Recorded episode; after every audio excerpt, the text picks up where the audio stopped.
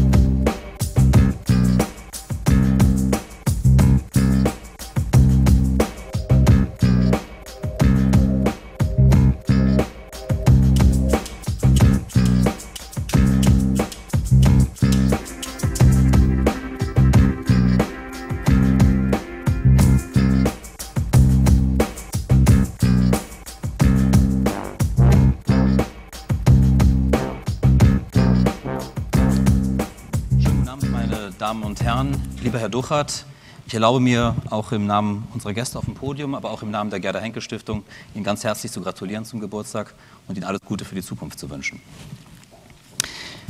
Thema Zukunft. Ähm, wir werden auch über die Zukunft sprechen, vielleicht aber auch schon über die Gegenwart. Es geht um ein Thema, was, glaube ich, vielen Geisteswissenschaftlern unter den Nägeln brennt, was sehr aktuell ist und, wie gesagt, in die Zukunft weist. Es geht um das Verhältnis von digitaler Welt und Geisteswissenschaften. Wie reagieren die Geisteswissenschaften auf die digitale Herausforderung, wie ich es nennen möchte? Der Titel unserer, unserer Podiumsdiskussion heißt, es wurde schon genannt, Genius Loki. Damit vervollständige ich die unterschiedlichen Varianten der Aussprache dieses Begriffes. Ähm, zur Verortung geisteswissenschaftlicher Forschung im Zeitalter des Internets. Zwei Schlagworte stechen dabei hervor. Ort und Internet. Zwei Gegensätze möglicherweise, der feststehende immobile Standort auf der einen Seite und das überall und nirgends pulsierende, irgendwo wabernde Netz auf der anderen. Ortsgebunden versus ortsungebunden könnte man vielleicht sagen. Oder ist es vielleicht ganz anders? Sind Ort und Internet vielleicht doch weniger gegensätzlich, als man auf den ersten Blick vermuten mag? Vertragen sich Ortsgebundenheit und Ortsungebundenheit vielleicht doch ganz gut? Sind eventuell beide Seiten die zwei Seiten einer Medaille?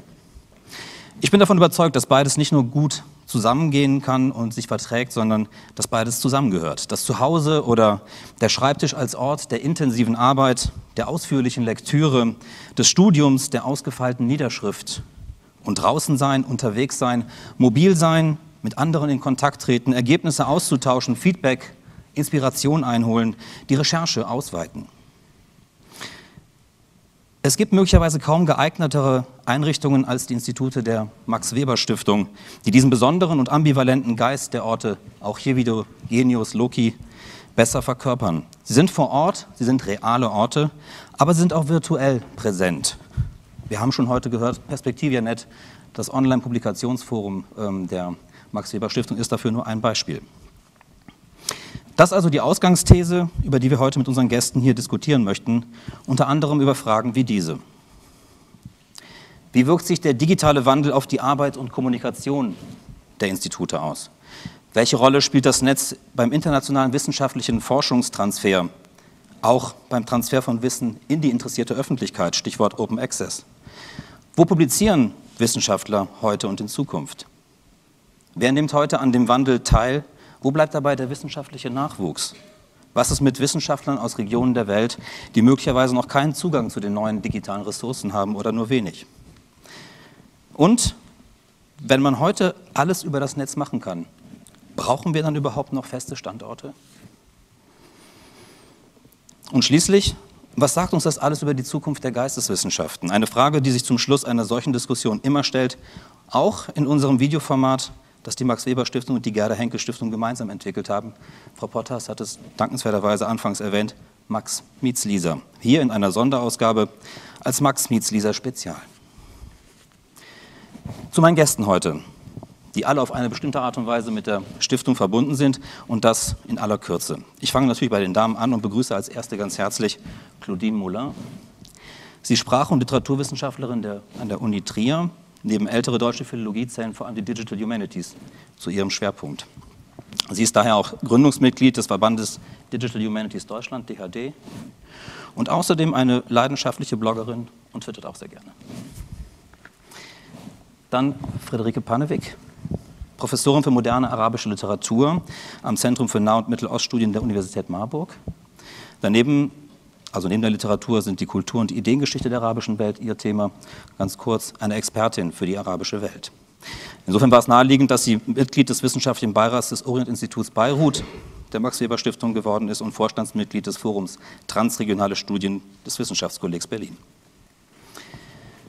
An meiner linken Seite Mareike König, Historikerin und Leiterin der Bibliothek des Deutschen Historischen Instituts Paris. Ihr Spezialgebiet, würde ich sagen, sind die digitalen Geschichtswissenschaften. Sie ist eine Praktikerin, sie ist, ähm, ich würde sogar sagen, eine Pionierin der digitalen Geschichtswissenschaften, auch eine leidenschaftliche Bloggerin und Twitterin und nebenbei noch ähm, Redaktionsleiterin des Blogportals dehypothesis.org. Zu den Herren. Christoph Bode, Professor für englische Literatur der Moderne an der LMU München, Neben der Literatur ist sein Spezialgebiet die Reiseliteratur und die Literatur und Literaturverfilmungen. Ähm, er ist Präsident der Gesellschaft für englische Romantik und Mitglied der Prüfungskommission des Bayerischen Kultusministeriums, eine von vielen Tätigkeiten. Für die Max-Weber-Stiftung hat er unter anderem ähm, die, das DHI in London evaluiert. Und last but not least, Andreas Gestrich, Historiker für Neuere Geschichte der Universität Trier, Spezialgebiete Sozialgeschichte, kind, äh, der Kindheit, Jugend und Familie, Mediengeschichte, Religion, Armut, Migration, Friedensforschung, ein weites Feld. Derzeit ist er Direktor des Deutschen Historischen Instituts in London. Ihnen allen einen schönen guten Abend. Danke, dass Sie hier sind. Herr Gestrich, ich habe bei Ihnen aufgehört mit der Vorstellung, fange mit der ersten Frage, aber dann auch gleich bei Ihnen an. Als Direktor des Instituts in London sind Sie auch mit dem digitalen Wandel konfrontiert. Können Sie uns einen kurzen Einblick geben, was es dem Institut gebracht hat, möglicherweise digitale Kommunikationsformen, digitale Arbeitsformen in das Institut, in die Ablauf, in die Arbeitsabläufe des Instituts einzuführen? Ja, vielen Dank für die Vorstellung und die Möglichkeit, hier äh, mit an dem Podium äh, teilzunehmen ich bin, glaube ich, von den Vertretern des Instituts hier äh, der, der, Ältere und wahrscheinlich auch derjenige, der eher am meisten Zurückhaltung im in den Instituten gegenüber den neuen Medien zunächst geübt hat. Aber wir sind natürlich alle in einem Umfeld, äh, in dem wir gar nicht umhin können, äh, um den Anschluss an die Debatten und die Formen der Kommunikation zu äh, bewahren, uns einfach auch mit dieser Zeit zu verändern. Und die Institute haben alle auf irgendeine Weise äh, den Einstieg, glaube ich, mittlerweile in die Welt äh, der Medien gefunden, der neuen Medien gefunden. Man muss vielleicht äh, genau auch nochmals unterscheiden äh, zwischen eben Web 1 und Web 2. Und man kann natürlich sagen, wir alle geben Information weiter, mittlerweile elektronisch, das ist ganz selbstverständlich. Inwieweit wir jetzt in unserer internen Arbeit und in äh, der externen Kommunikation, in der wissenschaftlichen Kommunikation bereits ganz auf diese elektronischen äh, Plattformen umgestiegen sind, ist unterschiedlich. Und Für uns ist es schon so, dass wir äh, einfach, ähm, um arbeiten zu können, mittlerweile arbeitet man ja auch, wenn man mit Kollegen in dem Land kooperiert, äh, an verschiedenen Standorten. Äh, wir arbeiten natürlich mit äh, Plattformen, wo wir ohne weiteres mit, äh, mit Kollegen gemeinsame Forschungsprojekte durchführen, die an unterschiedlichen Standorten sitzen und wir über äh, einfach elektronisch vernetzt sind und äh, unter anderem über Trierer Produkte wie FUD, das mittlerweile auch in der Stiftung äh, eingeführt ist, einfach äh, gemeinsame Arbeitsplattformen haben. Äh, eine andere Sache ist, glaube ich, die Frage, inwieweit äh, Institutionen sozusagen, das hörte ich, war bei Ihrer Frage mit drin, äh, letztlich nach außen die eigenen Ergebnisse popularisieren, beziehungsweise auch auf diese Formen des Austausches eingehen. Und das sind wir in London bisher zurückhaltend gewesen. Äh, das ist, glaube ich, immer auch mehr eine Frage der einzelnen Wissenschaftler als der Institution. Ich denke, äh, die wissenschaftliche Qualität von Blogs hängt eben mit den Wissenschaftlern zusammen. Die Institution denkt nicht per se, sie lässt bestenfalls denken und äh, das ist dann immer ganz vielfältig. Da muss man die Leute haben, die das eben auch machen. Den Ball nehme ich gerne auf ähm, am DHI Paris. Ähm, Sie sind jemand, die dort sehr, sehr aktiv ist. Das DHI Paris hat nach außen eine Wirkung, als ob dort wirklich ähm, eine, ja, ich sag mal übertrieben, digitale Revolution ausgebrochen wäre. Ähm, sehen Sie das auch so oder warum haben Sie sich überhaupt zu diesem Weg entschieden? Ähm, machen Sie mehr? Geht es über die Publikationsformen hinaus? Wo sehen Sie sozusagen den Kern des Wandels im Institut? Ich glaube, der Anstoß kam eigentlich äh, aus der Beobachtung dessen, was in Frankreich passiert. Wir sind ja vor Ort und äh, gucken, was machen die französischen Kollegen. Und dabei ist uns aufgefallen, das war 2011, dass in Frankreich sehr viel mehr äh, diese sozialen Medien zum Einsatz kommen. Die sozialen Medien, Blogs, Facebook und Twitter sind ja erstmal nur Kanäle. Was man da für Inhalte einspielt, ist eine ganz andere Frage. Und diesen Schritt nachzuvollziehen und zu denken, dass da nicht nur Leute darüber schreiben, was sie zum Frühstück hatten und was sie jetzt ansonsten im Bus gerade machen, sondern zu sagen, das sind Kanäle, damit erreichen wir eine unglaubliche Menge an Leuten, damit können wir uns vernetzen, damit können wir diskutieren. Die Inhalte, die wir einspeisen, die äh, entscheiden wir selber. Das können wissenschaftliche Inhalte sein. Das war sozusagen die Initialzündung. Und von dort aus sind wir dann, äh, haben wir angefangen, eben uns äh, auf Facebook zu engagieren, als das noch sehr, sehr neu war in, in, in Deutschland äh, bei Twitter, denn eben auch mit den Wissenschaftsblogs, die wir jetzt auf ganz unterschiedliche Weise haben. Wir haben eines, das eben unsere Veranstaltungsreihe Digital Humanities begleitet. Wir haben aber eben auch Forschergruppen, Grand Guerre zum Beispiel, äh, die, die bloggen das 19. Jahrhundert bloggt und wir haben äh, Veranstaltungstagungsblogs. Das äh, hat sich dann eben sozusagen ausgedehnt, einfach auch vor dem Hintergrund des, des, Erfolges und der vielen, vielen positiven Rückmeldungen, die wir bekommen haben, sowohl aus Frankreich als, aus, äh, als auch aus Deutschland. Mhm. Frau Müller, Sie sind sozusagen an der Schnittstelle auch zwischen französischer und deutscher, ja, wenn man so möchte, Medienkultur, digitaler Kultur. Ähm, erleben Sie das ähnlich, dass in Frankreich offenbar man da einige Schritte voraus ist? Ja, das ist so genauso, wie Mareike König es im Grunde genommen auch ähm, geschildert hat. Es ist eine Spontaneität da, die vielleicht auch in einer romanischen Diskussion und Disputationskultur eine, ähm, vielleicht verankert ist und dass man auch bereitwilliger äh, auch Diskussionskulturen in, den Wissens in der Wissenschaft auch ähm, in die Öffentlichkeit trägt. Das ist auch in der Tagespresse zu beobachten, in einer ganz anderen Weise wie in der deutschen Tagespresse, wo zum Beispiel solche Themen eher im Bereich des Feuilletons äh, oder im Wissenschaftsspezialbereich äh, erläutert wird. Also ich glaube auch, dass das DHI in Paris hier wirklich eine große Rolle gespielt hat, nicht nur um ähm, diese Art der Wissenschaftskommunikation in das Institut selber zu tragen und dadurch auch in die Schwesterinstitute, ähm, aber auch nach Deutschland zurück. Wir hatten das vorhin auch mit Peter Funkes Vortrag ja auch schon angedeutet, also die Rückwirkung in, nach Deutschland und, und das darf man nicht unterschätzen, was das DHI auch mit der Angliederung von hypothese.de äh, an das französische Hypothese-Blog wo übrigens jeder, der da bloggt, eine ISSN-Nummer bekommt von der Bibliothèque Nationale de France. Das heißt, die Artikel sind ähm, also gekennzeichnet. Das ist auch etwas, was dann für die deutsch-französische Wissenschaftskommunikation wieder von großem Vorteil war.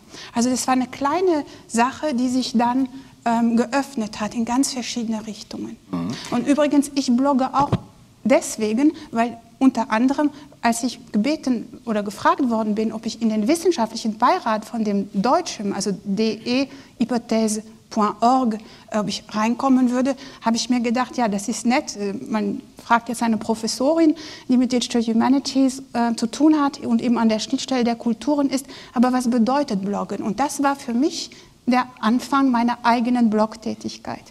Und die habe ich angefangen, als ich eine Gastprofessur an der Sorbonne in Paris hatte und ich habe auf Deutsch und Französisch gebloggt. Und es ist unglaublich, was für einen Rücklauf ich hatte. Aus der Kunstgeschichte, aus der Geschichte und aus meinem eigenen Fach. Es ist auch noch eine interdisziplinäre Plattform. Mhm. Also das muss ich sagen, es hat mir sehr viel gebracht und bringt mir noch sehr viel. Also mein Blog heißt übrigens annotatio.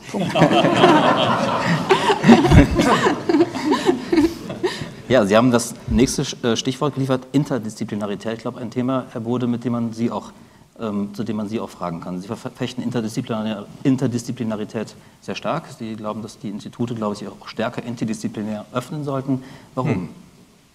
Ähm, aus einem ganz einfachen Grund. Ich glaube, wir brauchen in der, in der Geisteswissenschaft mehr Orte von organisierter Zufälligkeit. Ähm, und zwar deshalb. Ich glaube, dass ganz viele Anregungen und Begegnungen zufällig entstehen. Äh, nicht unbedingt, wenn man ganz fokussiert auf, auf ein bestimmtes Ziel zugeht, sondern wenn man sich öffnet für Leute, die im Raum sind oder für Angebote, die im virtuellen Raum sind.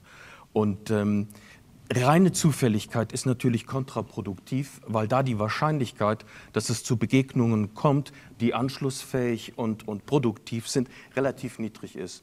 Was wir brauchen, sind, sind ausgegliederte Systeme, und ich glaube, dass die deutschen geisteswissenschaftlichen Institute im Ausland solche sind, bei denen die Wahrscheinlichkeit, dass es zu produktiven und sinnvollen, zufälligen Begegnungen kommt, gesteigert ist, ja? weil man eine, eine, nicht eine vollkommen heterogene Gruppe von Menschen dort hat, denn die sind ja alle irgendwie historisch arbeitend, aber hat, haben, sollten schon eine gewisse interne Heterogenität aufweisen. Denn ich muss es ganz ehrlich sagen, wenn ich nur mit Fachkollegen kommunizieren würde, das wäre für mich außerordentlich langweilig. Und die, die, die, Besonderheit eines solchen Ortes der geplanten Zufälligkeit, äh, jetzt im Zusammenhang mit den, mit den Auslandsinstituten ist, wenn man die dann auch noch äh, in einen real existierenden geografischen und kulturellen Raum verschiebt, als Außenposten einer bestimmten wissenschaftlichen Diskurstradition,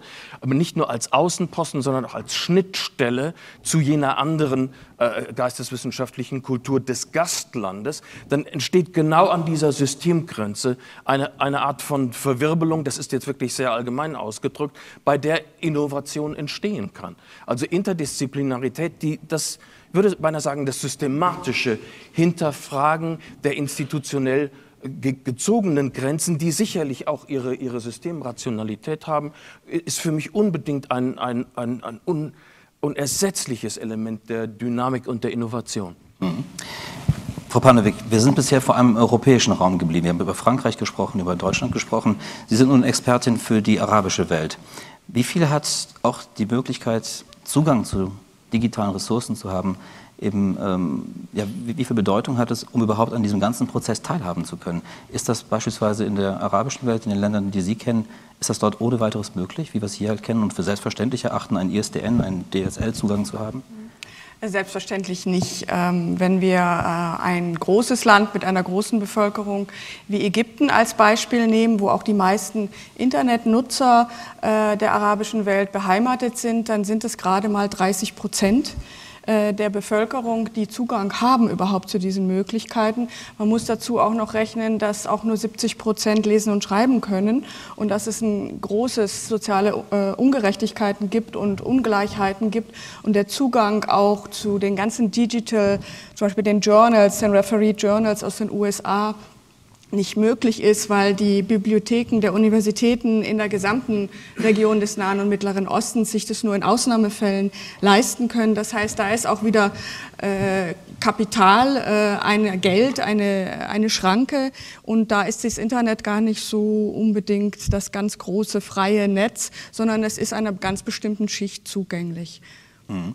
Stabilisieren wir dann praktisch mit dem digitalen Wandel, wenn der Westen vor allem über die Ressourcen verfügt, über Asymmetrien, über Wissensvermittlung, Wissenstransfer? Äh, das kommt darauf an, denke ich. Jedes Medium kann man so und so nutzen. Äh, einerseits bietet das äh, Netz gerade für die Region ungeahnte, wichtige, neue Möglichkeiten. Andererseits muss man auch immer gucken, mit wem hat man es zu tun und was unterstützt man. Also ich würde da sehr kritisch mit der von Ihnen gestellten Frage umgehen. Aber ich denke, dass das Netz vor allem Möglichkeiten eröffnet.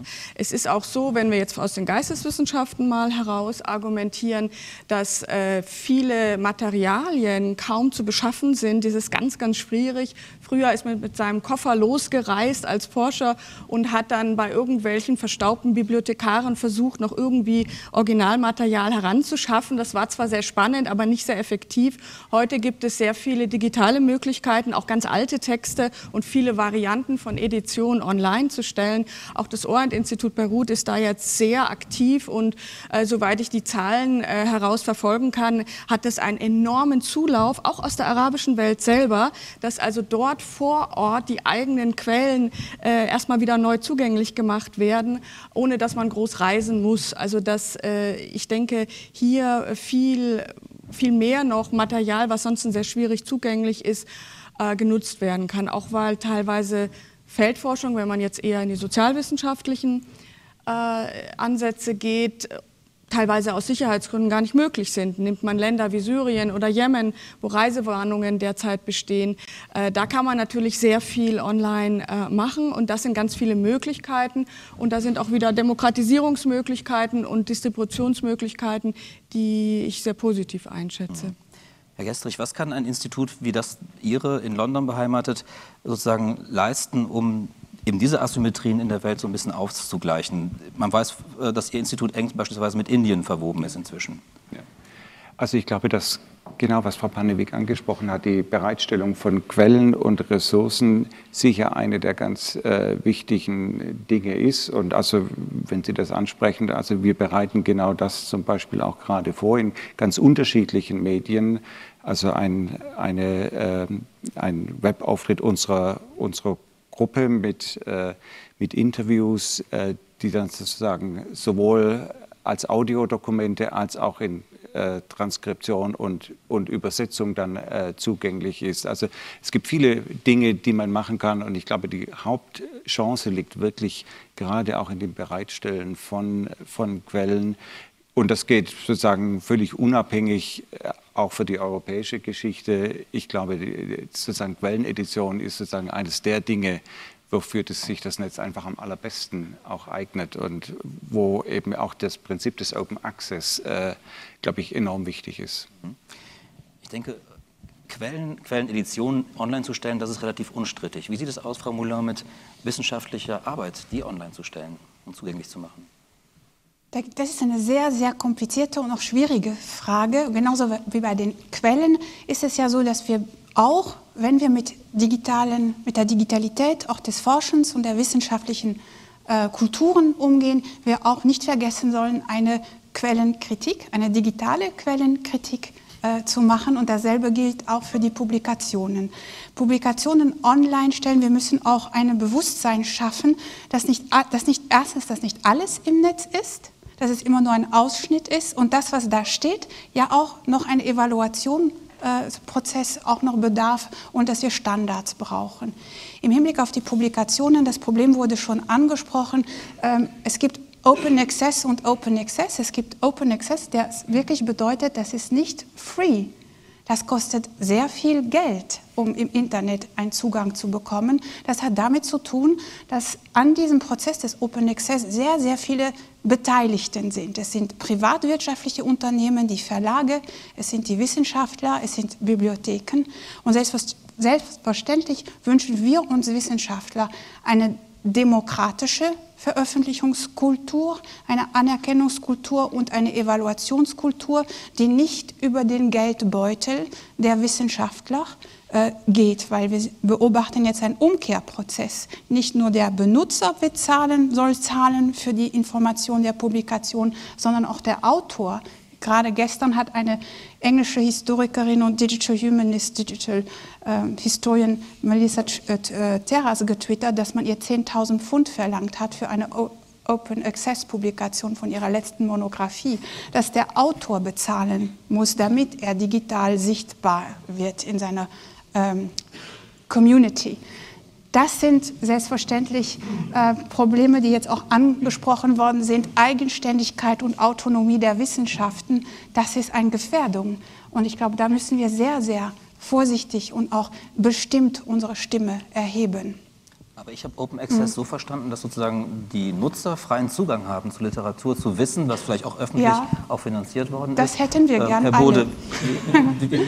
Ich kann mich da nur anschließen, das hätten wir gern alle. Ich habe da immer eine ganz einfache Haltung gehabt. Äh, ich werde immerhin aus, aus öffentlichen äh, Mitteln bezahlt und deshalb gehören die Ergebnisse meiner Forschung selbstverständlich der Öffentlichkeit. Ich bin sehr äh, dankbar, Frau Müller, dass Sie das so äh, dargestellt haben. Wenn, wenn es so wäre, wenn es so ginge, wäre ich sofort äh, dafür. Und es tut mir sehr leid, dass nun gerade der angloamerikanische Bereich mhm. da wieder mal so äh, zeigt, wie es leider auch geht. Ich würde ganz gerne noch was sagen äh, zu, dem, zu dem Umgang mit äh, digitalisierten Datenbanken. Also ich, mu ich muss sagen, dass ich als Anglist so selbstverständlich mit diesen Datenbanken arbeite und im Internet arbeite, dass mir die Frage, ob ich da äh, Berührungsängste habe oder das äh, etwa als Bedrohung empfinden würde, äh, schon etwas anachronistisch äh, vorkommt.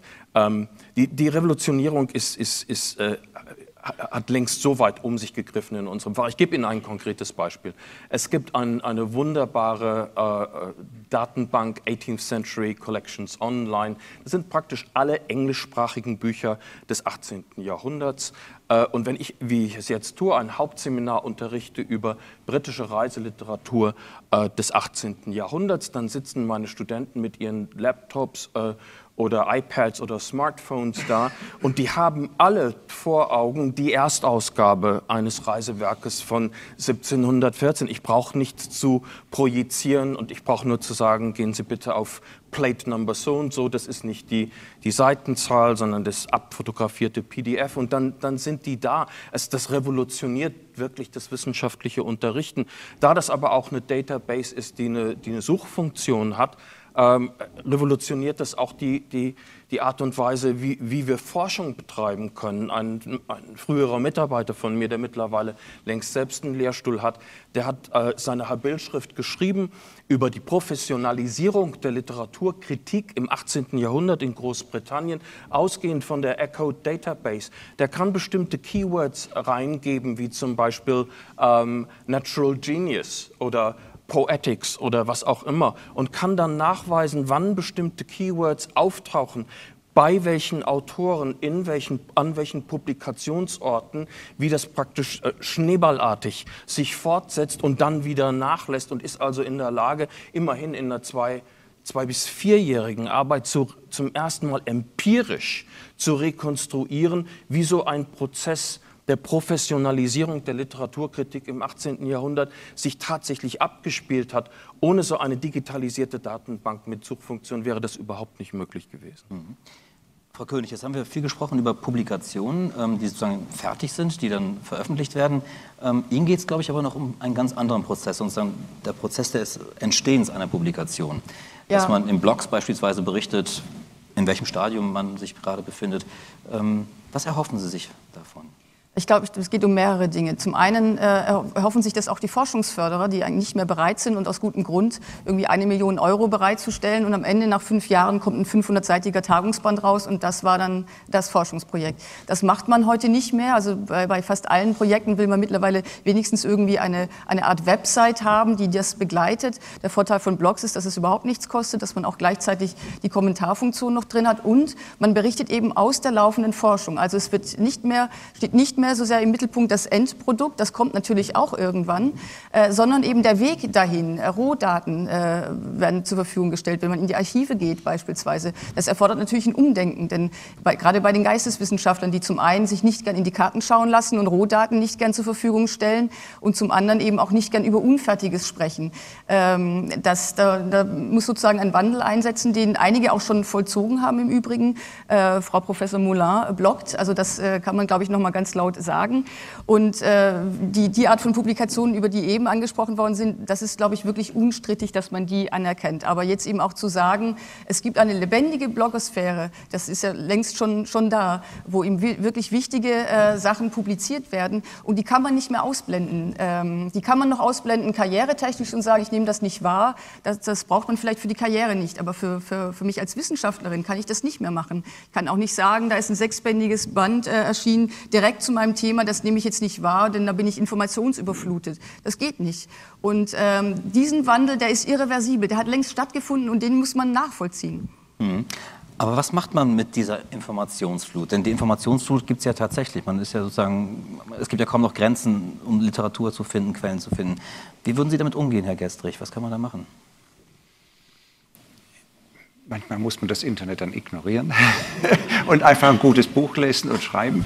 Aber ähm, ich glaube, die, Forschung ignorieren. Forschung war schon immer international und äh, ein sechsbändiges Werk zu meinem The Thema hätte ich auch vor 20 Jahren nicht ignorieren können. Äh, äh, also jedenfalls hätte man die, hätte die Kritik mir das nachher um die Ohren ge gehauen. Also insofern, ähm, aber die Information, das ist sozusagen ist nur eine kurze Replik auf Frau König, die Informationsflut ist, glaube ich, nur dadurch bewältigbar, dass man äh, ja letztlich die Filterfunktionen äh, einbaut und das macht ja letztlich das Netz auch, indem man über Portale äh, äh, Zugang hat und, und einfach bestimmte Dinge dann auch vorsortiert bekommt. Also im Prinzip äh, muss man, wenn man so will, wiederum die graue Literatur von der wissenschaftlichen Literatur trennen oder wie auch immer, aber es ist sozusagen, ohne den Filter kommt man, glaube ich, nicht mehr durch.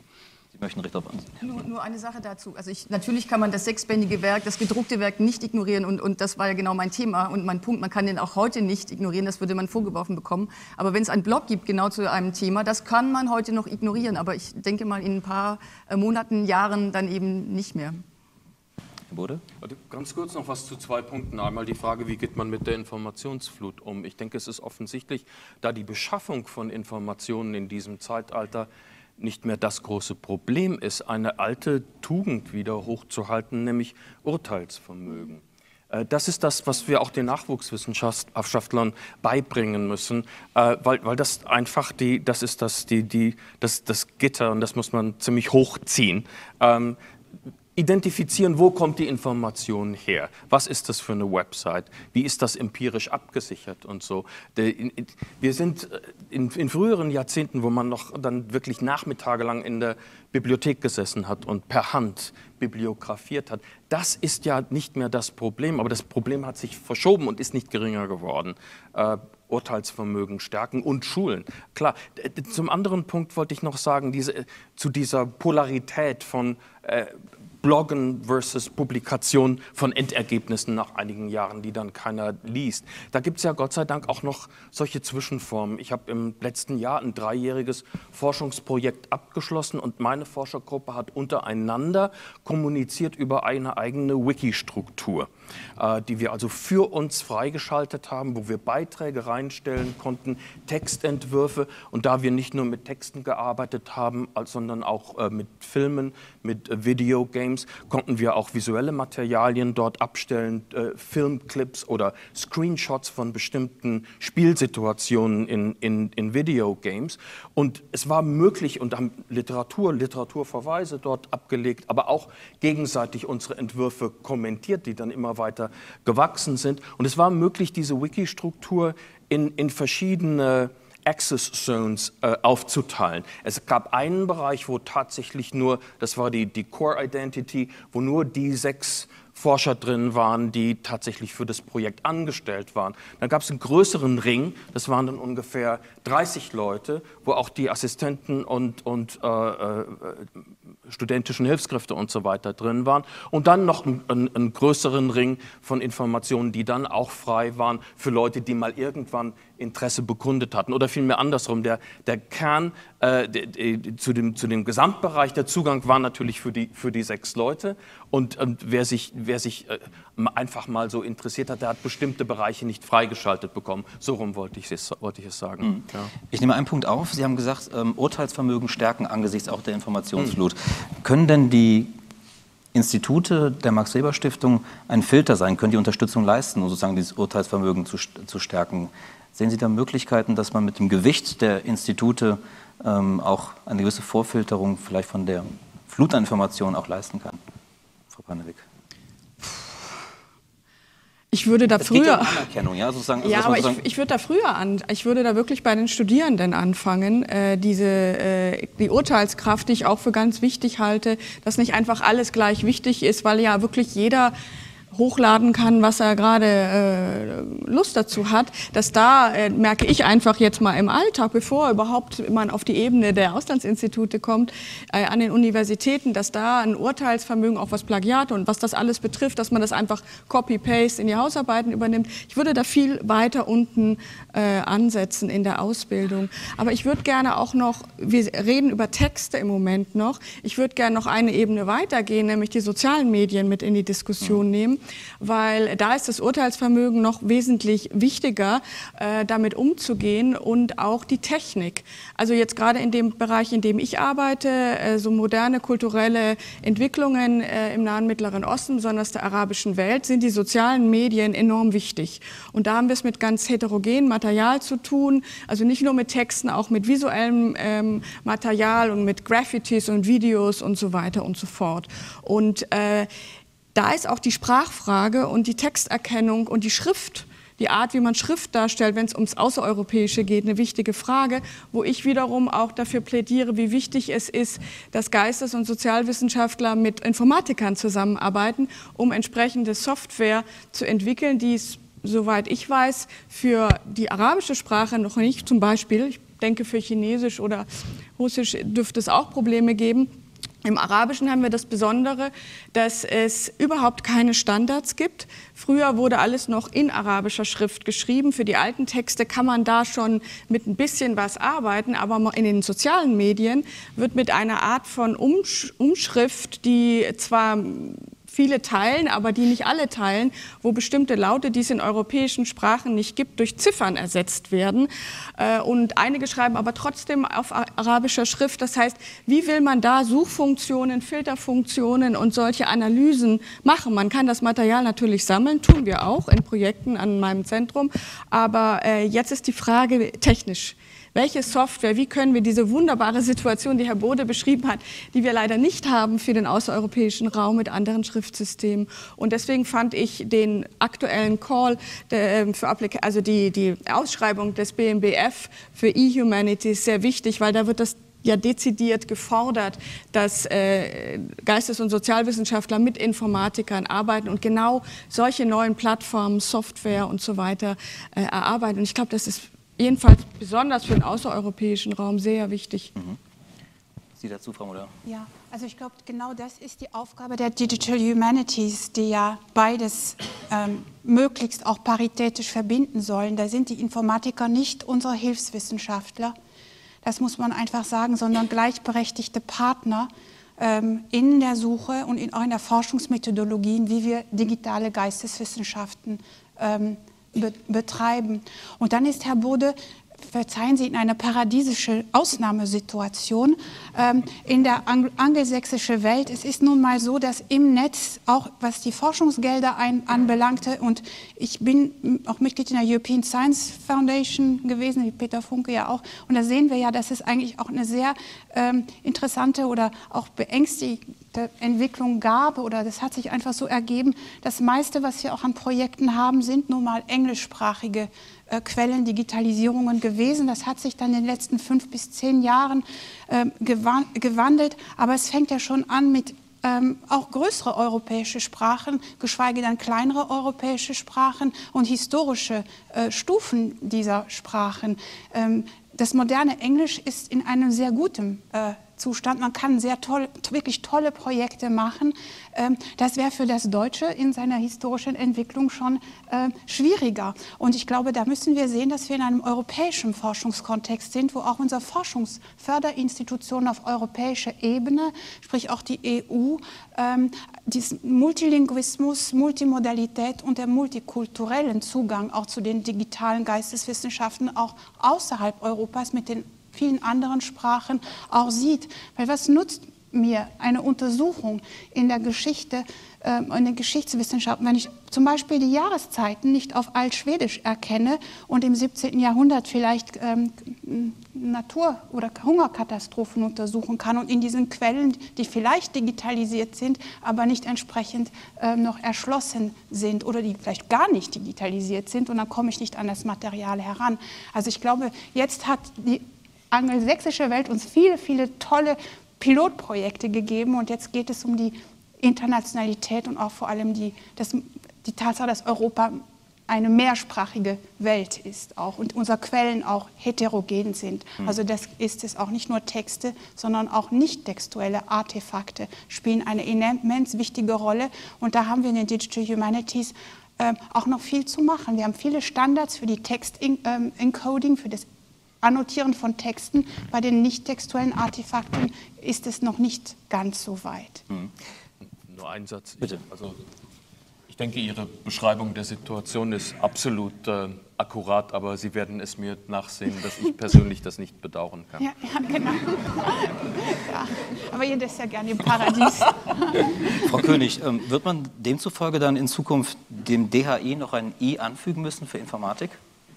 Wir haben es ja zum Glück schon, das DHI hinten. Nein, also das, äh, das ist ja kein Widerspruch, sondern das ist ja ähm, die, die, die Wissenschaft vor Ort und die Wissenschaft im Netz äh, ergänzen sich da, glaube ich, sehr, sehr gut. Ich würde gerne noch was sagen zu dem Thema Filtern und äh, Kuratieren oder Umgang mit der Informationsflut, weil das, glaube ich, ein sehr, sehr wichtiges Thema ist. Und Filtern ist natürlich das A und O, wenn man viele Informationen hat. Und dazu gibt es Werkzeuge, die sind schon da, das muss man ähm, vermitteln. Das heißt, da sind die Universitäten gefordert, müssen das einbauen, dass wirklich die Studierenden sowas auch äh, gelernt bekommen. Wir machen sowas am DHI auch, denn wir haben ja einen Transferauftrag. Das heißt, wir vermitteln die französischen Studierende und Doktoranden nach Deutschland und erklären denen, was ist ein, ein deutsches Schlagwort, wie funktioniert so ein Katalog. Das muss man denen ja auch erstmal beibringen. So stehen ja die Deutschen schon kaum. Und umgekehrt machen wir das eben mit den Deutschen auch, die äh, nach Frankreich wollen. Also äh, filtern, kuratieren ist da ganz wichtig. Aber ich glaube, da, da, hängt noch ein anderer Gedanke dahinter, nämlich das vernetzt arbeiten. Dass der Wissenschaftler, die Wissenschaftlerin, die irgendwo alleine sitzt und vor sich hin arbeitet, ist ein Auslaufmodell. Alleine kann man die Flut nicht mehr bewältigen. Ich nehme ein Beispiel, der Erste Weltkrieg. Ich glaube, es gibt niemanden, der behaupten kann, dass er die internationale Forschungsliteratur zum Ersten Weltkrieg überblickt und beherrscht. Das geht nicht mehr. Wir sind darauf angewiesen, dass wir da zusammenarbeiten. Es gibt eben äh, Projekte wie beispielsweise eine gemeinsame Bibliografie über den Ersten Weltkrieg. An solche Projekte denke ich, äh, das heißt nicht nur Forschungs- und Forschergruppen, die vor Ort sind, sondern Forschergruppen, die sich auch weltweit vernetzen. Und das Netz ist ein, ein hervorragender, zumindest im wissenschaftlichen Bereich, ein hervorragender Filter und achte darauf, dass die Information, die es wert ist, auch wieder hochgespült wird. Genau, das ist der Punkt, den ich, äh, auf den ich hinaus wollte. Also ähm, kuratieren wäre das eine, ähm, filtern das andere und eher, ich glaube, ein dritter Punkt wäre noch sozusagen Anerkennung, also Anerkennung für andere, äh, andere Formen der Publikation. Und so mal meine Frage zu verstehen, ob, sozusagen ob die Institute mit ihrem Gewicht ähm, eben dieser, dieser anderen Form der Publikation, die an, der anderen Form von ähm, wissenschaftlichem Arbeiten eventuell auch zu einem Stück mehr Anerkennung verhelfen können und verschaffen können. Ja, das können Sie sicher. Und äh, ich glaube, die meisten oder alle Institute sind mittlerweile ja auch durchaus in diesem Bereich tätig. Aber ich denke, das hat Frau Moulin vorher auch angesprochen. Der zentrale Punkt ist natürlich, dass man die Qualitätskontrolle, äh, also die Anerkennung kommt über die Qualitätskontrolle. Die Qualitätskontrolle muss einfach da sein. Und das können die Institute dazu beitragen, einfach indem sie wirklich hochrangige und sehr gute äh, äh, ja, Ergebnisse ins Netz stellen, in welcher Form auch immer. Das muss jetzt nicht die Monographie sein, das können kurze oder äh, Dinge sein, das ist ganz egal. Aber ich glaube, äh, das Wichtigste ist einfach, dass die interne äh, Kontrolle über das, was dann äh, in unserem Namen dann ja auch irgendwo zirkuliert, äh, funktioniert. Mhm. Wie kann in Zukunft Qualitätskontrolle aussehen, Frau Muller, im Netz? Ist das das klassische Peer-Review-Verfahren oder gibt es auch andere Formen, wie wissenschaftliche Arbeit in irgendeiner Form Anerkennung erfahren kann? Ich glaube, das hängt ganz davon aus, von welchem Format der Publikation wir sprechen. Wir haben hier ein Band, eine, eine, Breite von äh, Publikationsformaten, die im Open Access oder im Internet möglich sind, die ganz unterschiedlicher Art sind.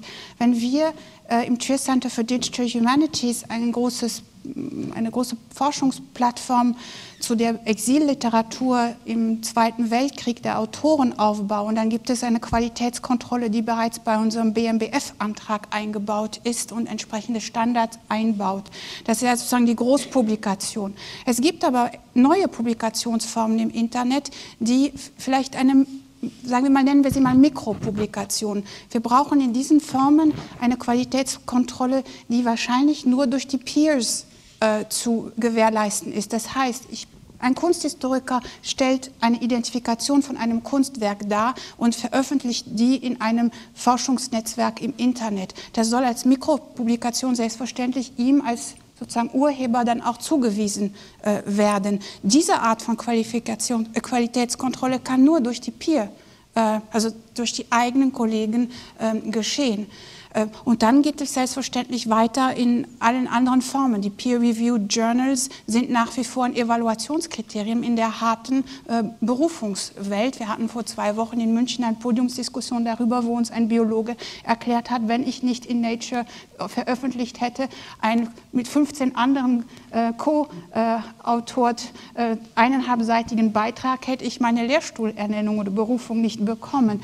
Ähm, das sind andere Formen auch. Und da müssen wir wahrscheinlich darauf ähm, äh, bereit sein, unsere Evaluationskulturen zu überdenken, ob, ähm, wie das passiert, ob das dieser Druck auch der Publikation in Peer-Reviewed Journals, ob das der Ort der Geisteswissenschaften ist. Also ich betone der Ort der geisteswissenschaftlichen Wissenschaftsproduktion. Ähm, ja, Präsentation, ob wir unseren jungen Wissenschaftlern äh, nahelegen, eine Mikroerkenntnis in einen zehnseitigen Aufsatz aufzublähen, nur damit er es sie in dieser äh, Peer-Reviewed Journal publizieren oder ob es vielleicht nicht andere Wege gäbe und dann einen anderen Aufsatz äh, zu kreieren. Ich glaube, hier bricht sich die Welt auf. Also durch die Digitalität haben wir neue Publikationsformen und wir müssen die Anerkennungskulturen und die Evaluationskulturen neu überdenken. Also das ist ein Plädoyer dafür. Herr Bode, sehen Sie das auch so? Würde mich dem gerne direkt anschließen, weil ich äh, denke, die, die Peer-Review-Kultur wird in ihren positiven Auswirkungen äh, auf groteske Weise überschätzt. Äh, und das, äh, die Publikationen, die nicht durch Peer-Reviews gegangen sind, auf ebenso groteske Weise unterschätzt. Und ich finde es gut, dass das Internet äh, ein, ein virtueller Ort ist, wo diese Stabilisierung von Publikationen in Printmedien unterlaufen werden kann, weil da so etwas möglich ist, dass dann in der Community auf einmal ein Artikel von 1963 entdeckt wird und das, das erreicht einen Tipping Point, das It spreads like wildfire und dann auf einmal hat dieser, diese elektronische Version wahnsinnig viele Hits. Und das würde nie passieren, wenn dieser Aufsatz lediglich gedruckt vorliegen würde in irgendeinem Sammelband in der Universitätsbibliothek. Das, ähm, das ist eine gute Sache. Außerdem bei Peer Reviews, da gibt es ja nun so viele verschiedene Schattierungen. Mhm. Äh, das kann heißen, dass die Leute, die das zur Beurteilung vorgelegt bekommen, genau wissen, wer der Verfasser dieses Artikels ist. Aber es gibt ja auch Journals, bei denen strictly anonymous Peer Reviewing ist. Das heißt also, äh, die, die Leute, die das beurteilen, wissen überhaupt nicht, wer das publiziert hat. Und es werden auch überhaupt nur zur Beurteilung Aufsätze rumgeschickt, denen nicht zu entnehmen ist, wer sie, wer sie verfasst hat, weil die Person auch auf sich selbst in der dritten Person verweisen muss. Zum Beispiel die Publications der Modern Language Association of America funktionieren nach Jahrzehnten nach diesem Prinzip mit dem Ergebnis, dass kein einziger Big Name da je publiziert hat. Es gilt aber nicht für die Orchideenfächer. Ich wollte ganz gut. Wo man sich gleich erkennt. Ja. Frau Panewig dazu. Ja, äh, ich würde auch unbedingt äh, Ihrem äh, Plädoyer zustimmen, auch jetzt auch wieder mal auf die außereuropäische Perspektive verweisend, dass auch in, in, in dem Bereich Nahe und Mittlerer Osten und modernere Aktivitäten in den Fächern ganz viel und ich würde sagen definitiv das Spannendste eher in, in Plattformen und Online-Journals, die nicht diese standardisierten und von Herrn Bode finde ich sehr treffend äh, beschriebenen Verfahren haben. Und da findet momentan wirklich das eleganteste und brillanteste, äh, würde ich sagen, für mein Fach auch statt. Und vielleicht wäre es, äh, weil man ja trotzdem immer noch diese dieses Dilemma hat, dass es nicht zählt, dass es muss eben ein Peer-Reviewed Journal sein, sonst bekommt man die Positionen nicht, vor allem in den Staaten. Ich finde, in Deutschland ist das noch ein bisschen besser, jedenfalls aus meiner Erfahrung von Kommissionen ist da schon mehr Offenheit da, jedenfalls in meinem Fach. Aber dass man vielleicht ähm, einen Mittelweg findet, äh, dass äh, ein Bewertungsverfahren, wo ein gewisses Peer-Review noch da ist, in Online-Journalen, also zum Beispiel wir am Zentrum für Nahe- und Mitteloststudien haben einen DFG geförderten Open Access Journal äh, für Middle East Studies, alles auf Englisch. Und der ist wirklich Open Access und also kostet nichts, weder ihn runterzuladen noch zu schreiben und ist ganz neu und hat sofort innerhalb vom ersten Monat bei der ersten Nummer 1000 Zugriffe gehabt und vor allem davon waren über ein Drittel aus dem Nahen und Mittleren Osten, obwohl das in kleinen Marburg stattfindet und also ganz unbekannt war. Und das, da ist genau das geschehen. Es gibt ein Peer Review, es gibt ein Board, es gibt eine Qualitätskontrolle, ähm, aber gleichzeitig können das Nachwuchswissenschaftler im Rahmen ihrer Tätigkeit auch von der DFG wunderbar unterstützt. Die werden gecoacht, die bekommen technische Schulung, die können sich selber eine Plattform verschaffen und dadurch auch ihr Zentrum nach außen repräsentieren. Und das ist, finde ich, es ist so eine Mischform.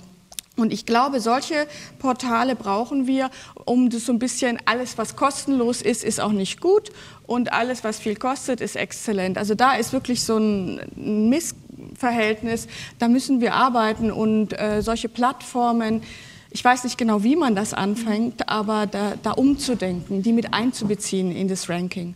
Es gibt ja auch noch eine andere Publikationsplattform in den äh, Geschichtswissenschaften, die heißt Public History Online. Die ist gerade vor ein paar Wochen online gegangen, die genau nach dem Prinzip auch funktioniert und die interessanterweise, obwohl sie auch nichts kostet, für keiner sozusagen der äh, beteiligten Sender und Empfänger, selbstverständlich kostet sie was. Wir dürfen ja nicht glauben, dass Open Access prinzipiell nichts kostet.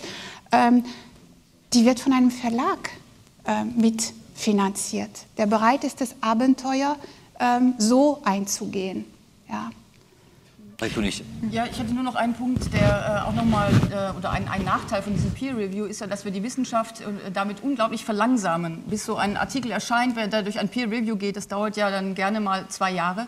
Das heißt, wir verlangsamen dann auch die, die Wahrnehmung für Wissenschaft, die in, in Punkt X aktuell ist und bis sie dann gelesen werden kann, im Prinzip schon wieder veraltet ist. Und wir haben deswegen auch ein Interesse daran, Sachen schneller zu veröffentlichen, sofort zu veröffentlichen und beispielsweise ein Open Peer Review zu veranstalten, das zum einen transparenter ist, wovon der Nachwuchs immer profitiert passieren kann. Da wird eben nicht irgendwie gemauschelt und Leute rausgekickt, äh, sondern man kann eben sehen, wer äh, kommentiert was und die Sachen sind sofort online und sofort zugänglich. Stichwort ähm, Nachwuchs, da wollten wir auch noch kurz drüber sprechen. Ähm, wir haben schon über das Problem der Anerkennung ähm, äh, gesprochen. Ähm, man hat manchmal den Eindruck, dass der Nachwuchs nicht unbedingt sich auf die digitale Welt stürzt in wissenschaftlicher Hinsicht, sondern dass es sehr, sehr viele Blockaden gibt, sehr, sehr viele Hürden gibt. Viele sind da sehr, sehr zurückhaltend, sich in irgendeiner Form dort zu betätigen. Wie kann das aufgebrochen werden, Herr Bode? Also ich glaube, wieder mal, wir in der Anglistik haben das, das große Problem nicht. Äh, ich würde gerne einen Aspekt hinzufügen, durchaus noch bezogen auf, auf Ihre äh, Frage, der bisher noch gar nicht aufgetaucht ist. Wir haben über das Internet äh, und digitalisierte Datenbanken gesprochen. Einmal als, als Möglichkeiten, ähm, diese Archive zu nutzen äh, für Lehre und Forschung. Wir haben darüber gesprochen, was für neue Forschungsmöglichkeiten sich daraus ergeben, aber wir haben noch gar nicht darüber gesprochen, dass natürlich das Internet und die Phänomene, die es hervortreibt, selbst zum Gegenstand der Geisteswissenschaften werden können. Und das äh, empfinde ich als eine ganz, ganz enorme Chance. Dieses Forschungsprojekt, das ich eben beiläufig erwähnt habe, ging zufälligerweise genau über Erzählstrukturen, bei denen nicht mehr wie in normalen äh, oralen Erzählungen oder gedruckten Erzählungen ein Ereignis, das stattgefunden hat, auf ein anderes Volk, das auch stattgefunden hat, sondern wo der Leser oder User systematisch in Situationen reingeführt wird, die mehr als eine Fortsetzung zulassen, sodass wir so ein Tree-Diagramm dann, dann bekommen. Es war überhaupt kein Problem, alle möglichen jungen Leute dafür zu begeistern, weil es ist offensichtlich, diese Form von Verzweigungserzählungen sind im Medium des gedruckten und gebundenen Buches furchtbar schlecht zu. Es gibt Ansätze, aber man, man kann die, das volle Potenzial dieser Art von Erzählung dort nicht ausschöpfen. Da muss man in die visuellen und in die digitalen und virtuellen Medien rein. Und die haben so ich habe keine Ahnung davon gehabt. Ich habe das rein logisch entwickelt, dass es doch sowas geben müsste. Und dann kommen meine Studenten zu mir und sagen, es gibt das und das Videogame, da passiert das und das. Und ich habe dann nachgefragt, geht da auch das? Ja, in der dritten Version geht das auch. Denn ich, das ist wirklich, es, äh, wenn wir es mal so definieren wollen, wir haben doch das Glück, alles, was nicht Natur ist, ist unser potenzieller Forschungsgegenstand. Und das schließt ein die Geschichte der Naturwissenschaften und die Geschichte der Institutionalisierung der Naturwissenschaften. Das heißt, mehr als die Hälfte des Himmels gehört uns. Ich finde das nicht bedrohlich. Darauf möchte ich gleich nochmal zurückkommen, auf die, ähm, sozusagen, das, die sozialen Netzwerke auch als Quellen der Geschichtswissenschaft, als Gegenstand möglicherweise auch der Geisteswissenschaften. Aber nochmal zurück zum Nachwuchs. Ähm, Marek König, wir haben gemeinsam in Paris eine Tagung durchgeführt, wo es darum ging, ein Manifest zu entwickeln, damit gerade auch die jungen Leute sich ermutigt fühlen, eben auch diese neuen Formen der Publikation, des Arbeitens auch, auch auszutesten und sich auch da reinzustürzen. Ähm, trotzdem ist das ein sehr zäher Prozess. Woran liegt das? Ja, das liegt daran, dass sich zwar die Digital Humanities unglaublich schnell bewegen, aber eben die Forschungsförderer und Universitäten und Institute eben sehr viel langsamer hinterher mitbewegen. Also das fängt bei der Anerkennung an, dieser, dieser Sachen. Es ist zum Beispiel schwierig, wenn man in Digital Humanities eine Dissertation äh, schreibt. Es ist eben keine Dissertation. Man reicht nicht mehr 500 Seiten gedruckt ein, sondern vielleicht ein Code.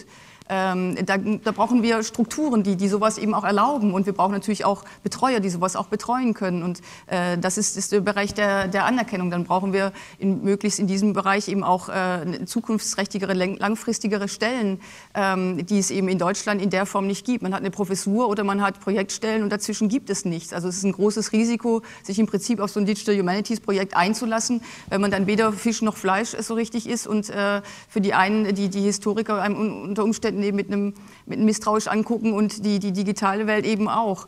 Ähm, da da gibt es eben noch, noch viel zu tun, äh, um, um da Strukturen zu schaffen, damit es sich auch, auch lohnt und nicht mehr so ein großes Risiko ist, sich da zu engagieren. Dann vielleicht noch mal ganz kurz das, was Herr Bode aufgegriffen hat, das Thema noch mal. Frau Pannewick, ist es denkbar, äh, in Zukunft eine Geschichte des arabischen Frühlings zu schreiben, ohne die sozialen Netzwerke, die Posts bei Facebook, bei Twitter ähm, zu berücksichtigen? Und B, wie sichern wir diese Quellen in Zukunft als historische Quellen? Frage A, ganz klar, nein, es ist nicht möglich. Also diese ganzen, äh, was Sie aufgezählt haben, diese Medien nicht mit einzubeziehen, das wäre blind. Also mehr auf, als mehr auf einem Auge, also weil sehr, sehr, sehr viel in diesem Bereich jetzt aktuell dort stattfindet. Einfach auch, weil es kaum ein Verlags, also weil das Verlagswesen sehr schwierig ist und äh, zum Beispiel Dissertationen zu veröffentlichen in dieser Region ein großes Problem ist und deswegen da die Offenheit, alles mit dem Netz zu machen, sehr groß ist, weil es auch eine politische Rolle spielt und sehr wichtig ist. Insofern erste Frage ganz klar nein. Zweite Frage, ja, da bräuchten wir jetzt einen Informatiker mit auf dem Podium, äh, um zu sagen, wie, äh, wie gehen wir damit um mit diesem Material. das gehört uns ja nicht mal, das gehört ja privaten Firmen. Das ist das Problem. Aber es gibt ja auch, habe ich mir sagen lassen, von Leuten, die mehr technisch davon verstehen als ich, Möglichkeiten, das auf Servern oder auf Portalen zu speichern, wo man im Gegensatz zu Facebook oder so äh, Besitzer bleibt. Da verstehen Sie sicherlich mehr davon. Und das ist möglich. Ähm, und deswegen, was ich eben schon sagte, die direkte Zusammenarbeit mit denjenigen, die das technisch können. Es ist ja auch für den Raum, für den ich hier ein bisschen spreche, auch noch das Problem, der, ähm, ja, der Geheimdienste.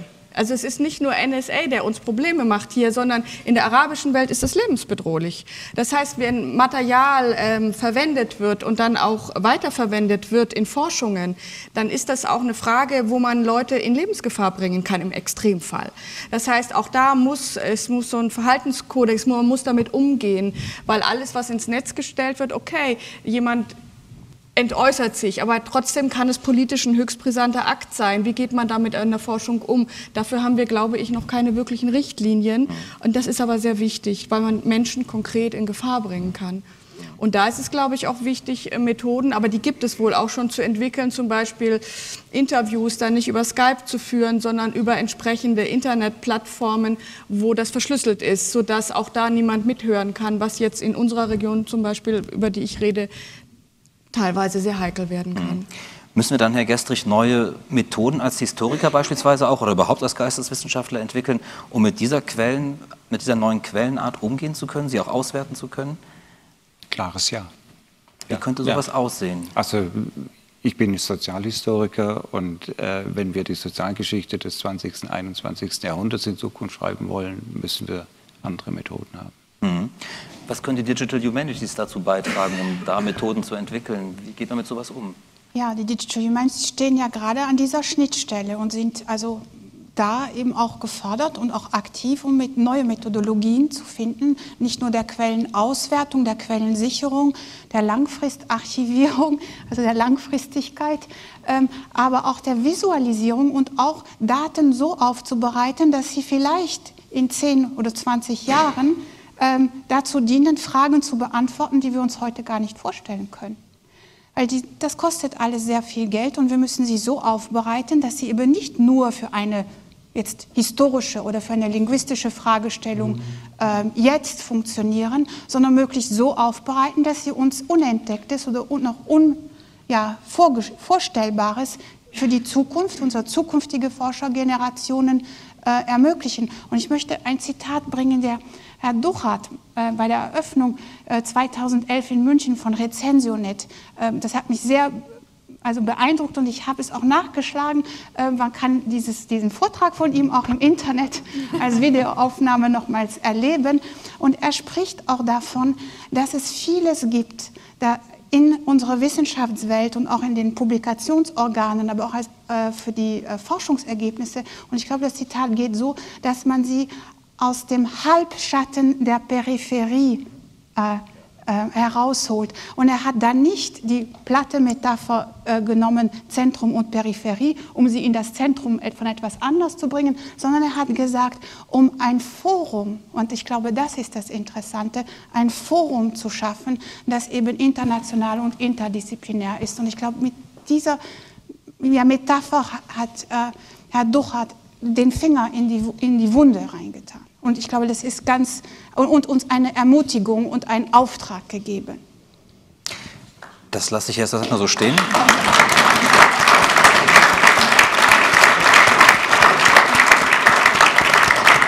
Ich möchte gerne jetzt dem Publikum auch vielleicht noch kurz die Gelegenheit geben, ähm, vielleicht ein oder zwei Fragen, wenn Sie welche haben, ähm, nochmal an unser, unsere Podiumsteilnehmer hier nochmal zu stellen. Gibt es welche?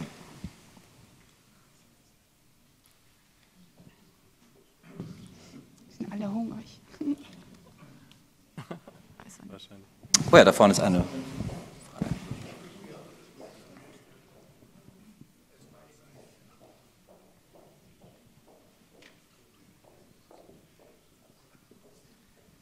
Dankeschön.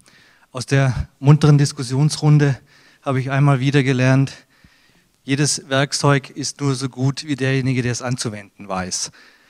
Aber wenn ich mich richtig erinnere, dann waren die 90er Jahre geprägt von einer Diskussion auch, die um das öffentliche Verständnis der Wissenschaften ging, Public Understanding of Science and Humanities. Aber seither ist viel passiert an, wenn man so will, Demokratisierung, auch vielleicht Öffentlichkeitswirkung. Sehen Sie in den digitalen Medien, Digital Humanities, eine Chance, auch mehr Akzeptanz in der allgemeinen Öffentlichkeit dafür zu finden, was die Disziplinen, was die Wissenschaften tun und was sie umtreibt? Wer möchte gerne, bitte? Ja, Klar, das ist, ist, natürlich ganz wichtig. Also wir sagen immer, jedes Blog ist ein Fenster in den Elfenbeinturm der Wissenschaft. Und ähm, damit zeigt man sich zum einen natürlich ins Fachpublikum hinein, aber eben auch in die breite Öffentlichkeit. Das ist, das ist ganz wichtig, sehr wichtig.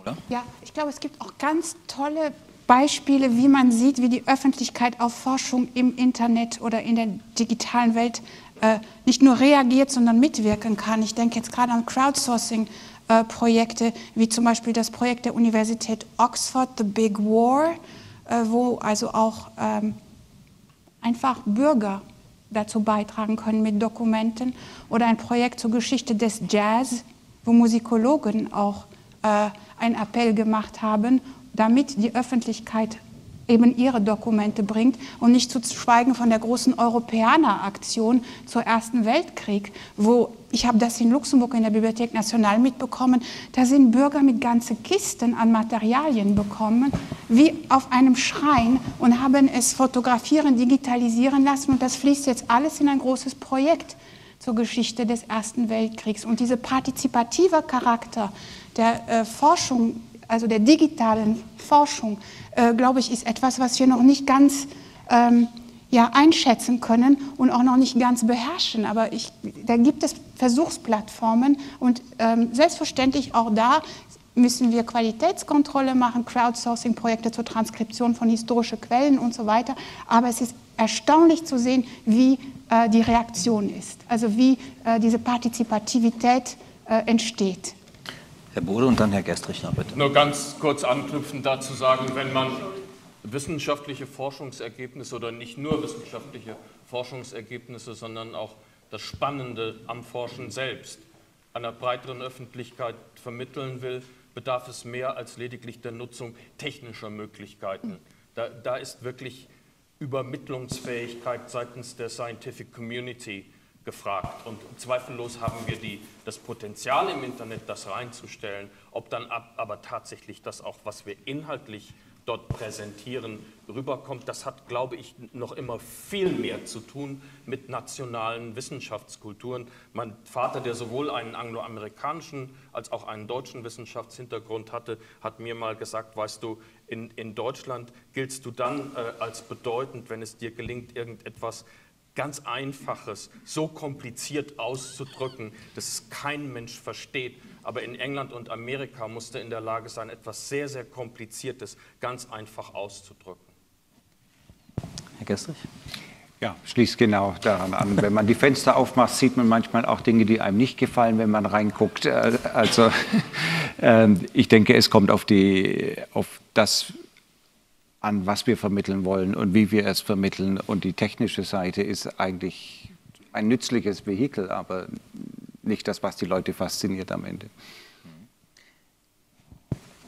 Eine, eine, kurze Ergänzung, was ich auch denke, was schon stattgefunden hat und was auch ein wichtiger Aspekt ist, ist, dass da auch eine Möglichkeit besteht, eine über Schneidung und in, in, ein Ineinanderspielen von Wissenschaft und das, was in der Gesellschaft, auf der Straße, bei den Leuten zu Hause vor sich geht. Äh, auch hier wieder ein Beispiel aus der arabischen Welt, wo teilweise jetzt diese vielen digitalen äh, Agitationen, die in den letzten Jahren so wichtig waren, wieder zurückgeholt werden auf die Straße, weil man, was ich anfangs auch sagte, einfach viele gar keinen Zugang zum Internet haben und viele von denen, die das damals angefangen haben, äh, mit Facebook und so weiter überhaupt ins Rollen zu bringen, jetzt diese Dinge aus dem Netz wieder auf die Straße bringen mit Graffiti, die ohne Schrift sind, weil viele nicht lesen und schreiben können oder Street Performances und auf diese Weise die Leute dann wieder auf ihre Weise daran teilhaben und dann ist gleichzeitig in den Stadtteilen, wo auch die Graffitis auf der Straße sind und die Blogger daneben stehen und das mit den Leuten, die vorbeigehen, diskutieren, auch die Wissenschaftler hinkommen und Interviews machen oder das Ganze aufnehmen, sodass dann da die Wissenschaft und das Alltagsleben und auch das politische Leben ineinander übergehen. Und ich denke, das geschieht schon, das ist viel da, wir müssen nur hingucken und es in die Wissenschaftspraxis aufnehmen, auch hier in, in Europa. Gibt es noch Anmerkungen, Fragen? Da ist noch bitte eine. Thomas Merkel, Humboldt-Universität zu Berlin. Viele der Argumente, die ich heute gehört habe, laufen etwa nach dem Argument, viel hilft viel. Es ist ja zum Ersten Weltkrieg keineswegs so, dass wir zu wenig Quellen haben. Wir haben auch nicht zu wenig Literatur. Und man könnte ja auch die Sache von der Seite her ansehen, dass das Internet die Information in einer Weise vervielfacht, dass das Kosten-Nutzen-Verhältnis keinem mehr richtig einzusehen ist und dass vor allem die Studenten immer schwerer es haben, zwischen wichtig und unwichtig zu unterscheiden. Wenn ich äh, Studenten irgendein Thema gebe, dann gehen die ins Internet, irgendwas finden sie immer. Aber ob es was taugt, ist eine ganz andere Sache. Wie gehen wir denn mit dem Problem um, dass man in dieser Menge von Informationen unterscheiden muss zwischen wichtig und unwichtig? Gerade das Internet Publishing führt ja äh, zu diesem Problem, dass wenn jeder etwas schreiben kann, man am Schluss nicht mehr weiß, taugt es was oder taugt es nicht. Vielen Dank. Herr Bode, Sie ja, wollen? gerne. Ich bin sehr dankbar, weil mir das Gelegenheit gibt, noch mal was zu sagen zu diesem Begriff des Urteilsvermögens, den ich eben äh, habe fallen lassen. Das ist in der Tat der, das, das A und O der, der Internet Literacy, dass die Leute also verstehen, damit, damit umzugehen. Dass man, und natürlich müssen ihnen diese Orientierung Leute geben, die den Überblick haben als Fachwissenschaftler und sagen können, das sind nun wirklich die Sites, die ihr ansteuern könnt und diese anderen, äh, vergesst die mal lieber. Ich würde aber, ähm, und ich, ich teile voll Ihre Bedenken, das ist jetzt da, wo die, die wirklich interessante Frontstellung ist. Da, da muss gearbeitet werden. Aber generell würde ich gerne zum Verhältnis von Geisteswissenschaften auf der einen Seite und den Möglichkeiten des Internets auf der anderen Seite Folgendes sagen. Virginia Woolf hat mal in den 1920er Jahren einen wunderbaren Essay geschrieben, nachdem sie eingeladen worden war, ich glaube von der Universität Oxford, wenn es nicht Cambridge war. Äh, und, und sie hat aus Frauenperspektive geschrieben in diesem Essay, sie schließen uns aus und merken dabei nicht, dass sie sich einschließen. Und ich würde das gerne analog übertragen auf das Verhältnis von Geisteswissenschaften und digitaler äh, Revolution. Bei allen Bedenken gegen, äh, gegen den Unsinn, der dort auch zu finden ist, man, man sollte wirklich versuchen, Tore zu öffnen und äh, möglichst keine Bunkermentalität aufkommen zu lassen. Dieses Problem, was Sie benannt haben, ist da und es muss unbedingt behandelt werden. Das muss ein Schwerpunkt der Ausbildung unserer Nachwuchsforscher auf jeden Fall sein. Aber äh, es wäre für mich eine, eine eine falsche Reaktion zu sagen, weil dort nun unterschiedslos das Beste neben dem Miesesten steht, sollten wir möglichst unsere Leute äh, auf die gedruckten Medien äh, hin orientieren und, und diese Entwicklung ignorieren. Ich fürchte, das ist kein, kein gangbarer Weg. Sie schließen uns aus, ohne zu merken, dass Sie sich einschließen. Das klingt nach einem Tweet. Ähm, wenn Sie ähm, die heutige Diskussion wir haben ja einige Twitterer hier unter uns, in wenigen Worten zusammenfassen müssten, wenn Sie vielleicht ähm, beschreiben müssten, was ist denn tatsächlich der Genius Loki? Ähm, Frau König, haben Sie eine Idee? Also die heutige Diskussion zusammenfassen in, in einem, einem, Tweet, Tweet das ist ganz einfach. Herzlichen Glückwunsch zum Geburtstag, lieber Herr Duchert.